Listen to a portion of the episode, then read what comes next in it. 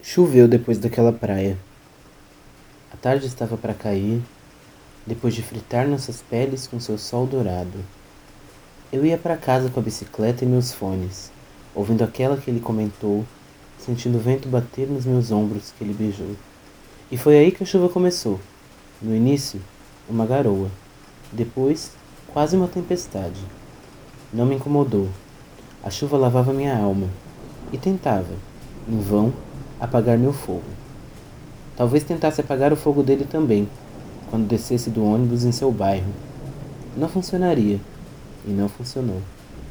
A chama, apesar de jovem, era intensa, a ponto de ser azul. Foi acesa com o sol do meio-dia do Gonzaga. Foi acesa com a conversa iluminada. Foi acesa com a pegada na pele queimada. Foi acesa com os beijos dados de forma demorada. A chuva coitada. Não poderia apagá-lo. Mas conseguiu, talvez, estender esse estado de prazer. O toque dos pingos da chuva, o gosto da sua língua em minha boca, misturado com da cerveja que eu gosto, misturado com o gosto de água de coco, misturado com seu suor um pouco, que minha língua tocou ao beijar seu corpo. Ali mesmo, na areia, sem rodeios, quando a chama acende, não há por que ter rodeios. Depois daquilo foram carinhos, olhares, trocas, piadas.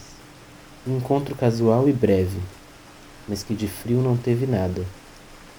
Mas choveu depois daquela praia, e cheguei em casa com a roupa ensopada. Perguntei para ele se dava sorte. Ele disse achar que sim. Mais tarde agradeceu pelo dia, falou outras coisas bonitas e disse querer até mais. É, não sei se foi a areia, a cor dos olhos dele no sol, os beijos ou a própria chuva. Mas que deu sorte, deu.